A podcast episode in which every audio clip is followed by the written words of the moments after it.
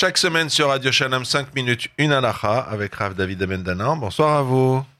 Bonsoir Bernard. Bonsoir Rav David. On va parler ce soir d'une...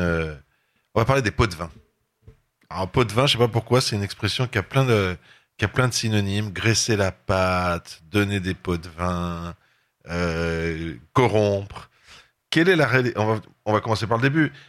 Quelle est la raison en fait de l'interdiction pour un juge euh, d'accepter ce qu'on appelle en hébreu du shochad, euh, d'accepter des pots de vin Il y a effectivement une interdiction pour un juge, un dayan, d'accepter des dessous de table, des pots de vin. Comme vous dites, c'est un terme qui a beaucoup de, qui a beaucoup de synonymes au point qu'on n'aime pas trop le prononcer. Euh, cette interdiction, il faut savoir que la Torah nous interdit d'abord dans un premier temps, interdit à un dayan, lotate mishpat. Ça veut dire de détourner le jugement. Ça fait partie de l'essence même d'un juge. Un juge se doit de juger de façon équitable, de façon honnête. Et donc, il est formellement interdit pour un dayan de juger de façon malhonnête. Vient se rajouter une interdiction supplémentaire, qui est l'interdiction pour un dayan, pour un juge, d'accepter des pots de vin.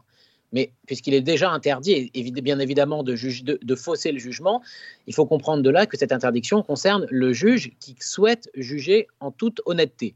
Et donc, un juge, un Dayan, qui se dirait Moi, je vais juger en toute honnêteté, je vais juger honnêtement, je sais que mon jugement ne sera pas altéré par un cadeau que je pourrais recevoir, et donc qui se permettrait de recevoir un cadeau là-dessus, la Torah interdit à ce Dayan de prendre ce cadeau.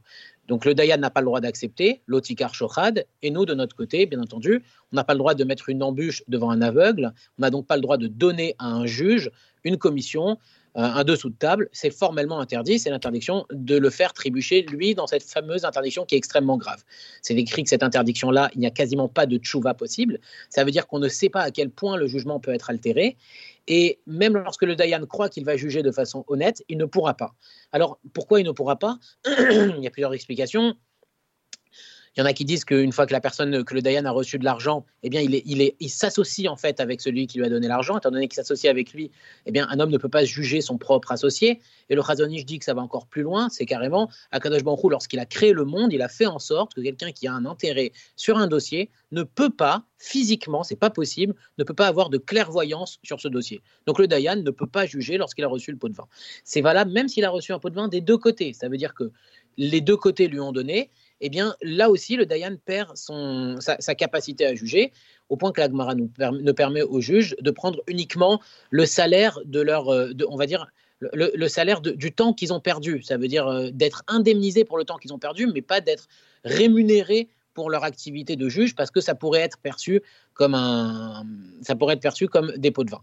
Et là-dessus, il y a plusieurs degrés un shochad, des pots de vin, ça peut être même des paroles, ça peut être euh, même un service qu'on lui rend. Ça va extrêmement loin, il faut être extrêmement vigilant. Un juge doit savoir faire attention, parce qu'il est dans cette situation-là, de ne pas s'approcher de quoi que ce soit qui ressemblerait à des dessous de table. Est-ce que ça concerne aussi un policier, par exemple, ou, euh, je sais pas moi, toute personne, un agent municipal? Il y a effectivement l'interdiction de, de, alors on va de, prendre des pots de vin. Il faut comprendre qu'elle fonctionne même, alors vous allez voir, je ne vais pas répondre à votre question, mais on va y arriver, elle fonctionne même rétroactivement. Ça veut dire quelqu'un qui aurait été jugé favorablement. La raconte une histoire, et vous allez voir de cette histoire, la Gemara raconte une histoire de, de Bar Hamas, donc c'est quelqu'un qui avait été accusé de, meurtre, et puis qui avait été innocenté grâce à un, rave qui avait été présent euh, lors du jugement. Et c'était pas un jugement digne Torah, hein, puisque c'était pour des meurtres, on pouvait plus juger à l'époque de l'Agmara déjà ce genre de cas, donc on était, on était plus dans un jugement de, de type police.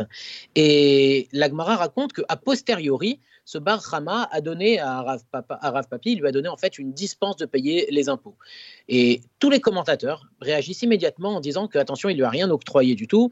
Euh, les rabbinim étaient déjà dispensés de payer les impôts. De là, je vois que même quelqu'un qui recevrait des commissions a posteriori, ça veut dire après avoir jugé, c'est interdit. Mais je, là, je vois aussi que même quelqu'un qui ne remplit pas le rôle de Dayan, mais qui remplit juste un rôle de responsable sur le Tibour. Il a une responsabilité quelle qu'elle soit, un agent municipal, un policier, il a une responsabilité quelle qu'elle soit, eh bien, c'est ramené dans quasiment tous les post-kim, dans tous les, chez tous les décisionnaires, que cette responsabilité lui donne pratiquement un rôle de Dayan, en fait, lui donne un rôle de juge par rapport à la responsabilité qu'il a. Et ça va même jusqu'au plus bas de la hiérarchie. Dès lors qu'une personne a une responsabilité sur le Tibour, sur le public, elle a la même interdiction quasiment que le juge d'accepter une commission pour quelque chose qui va fausser son jugement, alors qu'elle est mandatée par le Tibour, par le public, pour émettre son jugement sur quoi que ce soit. Alors là, vous me poussez, je vais vous poser une colle, une question qui va intéresser tout le monde. Je suis médecin. J'ai le droit d'accepter les cadeaux des instituts pharmaceutiques? C'est une, une question intéressante. On pourrait la voir. Alors, je vais vous la présenter sous un premier angle, et puis après, on va comprendre que cet angle-là, c'est pas forcément le bon. On pourrait la voir sous un angle qu'on pourrait appeler euh, d'apporteur d'affaires. En fait, on appelle ça en hébreu un métavers. Un métavers, ça veut dire quelqu'un qui fait l'intermédiaire. Je vous explique, un agent immobilier reçoit une commission et ça n'en fait pas pour autant quelqu'un de malhonnête. En fait, il reçoit la commission pour mettre en relation un acheteur et un vendeur. Va-t-on considérer que le médecin reçoit sa commission pour mettre en, relation un laboratoire pharmaceutique avec ses patients ou avec l'hôpital dans lequel il travaille? Eh bien, le problème, c'est que non. Non, parce que l'agent immobilier, donc le principe même de la personne qui toucherait une commission, c'est quelqu'un qui se retire après. C'est quelqu'un qui n'a pas d'implication personnelle dans le dossier lui-même le médecin, c'est considéré comme quelqu'un qui s'implique lui-même. Par conséquent, étant donné qu'il a un rôle sur le tzibour, il a un rôle sur le public, et que bien que le shohad, entre guillemets, le shohad, hein, ça veut dire le cadeau qu'il va recevoir, c'est un cadeau qu'il reçoit a posteriori, même s'il le recevait a posteriori, cela aura des influences sur le a priori de la fois d'après, ça aura des influences sur là où il passera les prochaines commandes, et il se doit d'avoir, lui, une, équité, une objectivité totale. Par conséquent, de par son mandat qu'il a de servir le Tibour, il n'a pas le droit de se laisser influencer par un cadeau qu'il recevrait d'un laboratoire pharmaceutique. Est-ce que cette loi de la Torah s'applique aussi à un juge qui ne serait pas juif, par exemple? Euh, Vous savez, Bernard, qu'il y a ce que l'on appelle les Sheva Mitzvot Bene les sept lois Noachid. Parmi les sept lois Noachid, une des sept lois noachides, c'est de s'installer, de, se créer des batédinim, des tribunaux. Les goïms ont l'obligation, ça fait partie des sept lois des noachides, donc tout, le monde entier a l'obligation d'installer des tribunaux. Et on voit que nous sommes dans un pays qui respecte parfaitement cette obligation. Il y a des tribunaux qui sont là pour faire régner l'ordre dans le pays.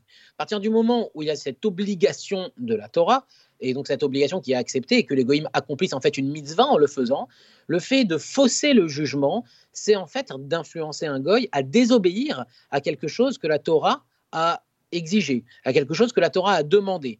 Et là, du coup, bien entendu que c'est interdit puisqu'il est en train de remplir le rôle de sa mitzvah de Dayan, de juge, et qu'on est en train de lui faire fausser son jugement. En revanche, on retrouve quand même, dans des périodes qui sont aujourd'hui révolues, je l'espère bien, c'est des situations où les Juifs étaient dans des situations où, s'ils ne donnaient pas de, dessous de table, en fait, le jugement n'allait pas être à leur avantage. En fait, on va dire, ils partaient avec un inconvénient et ils avaient besoin parfois de donner des, commissions pour, euh, on va dire, les natrelles, on dit en hébreu, ça veut dire pour équilibrer, pour neutraliser, pour que le juge soit justement équitable, il fallait que le juif Et dans ce cas-là, le Khatam Sofer avait autorisé à l'époque dans certaines situations. Ce n'est absolument pas le cas de nos jours. J'ose l'espérer du moins. Donc, dans une situation classique, il est interdit de corrompre n'importe quel fonctionnaire, que ce soit depuis le juge jusqu'au plus, bas de la hiérarchie, puisqu'ils sont en train de respecter un rôle de tibour, de public. Et même si c'est un non-juif, il est quand même en train d'accomplir une mitzvah, un commandement positif. Et au risque de vous étonner, un journaliste non plus n'a pas le droit de recevoir de cadeaux. Vous voyez, je vous ai bien écouté et que j'en tire des conséquences pour moi-même. Par exemple, euh, si un restaurant ou si une association veut m'offrir quelque chose, il faut qu'il y ait une raison. Un voyage, par exemple. Ben, je dois y aller pour un reportage. Votre, je dois y aller pour un reportage. Votre honnêteté n'est plus approuvée, Bernard. Pardon? Votre honnêteté n'est plus approuvée. Ah, merci. en tout cas, c'est euh, ça aussi, c'est codifié par la loi. Et ça s'appelle l'échange, l'échange marchandise même, mais on n'a pas le droit d'accepter un cadeau euh, purement et simplement. Voilà. Euh, Rav David Abendanan, merci. Chaque semaine sur Radio Shalom, grâce à vous, 5 minutes, inalacha. Bonsoir à vous. Shabbat Shalom ou Shavuot C'est toujours un grand plaisir, Bernard. Bonsoir, au revoir.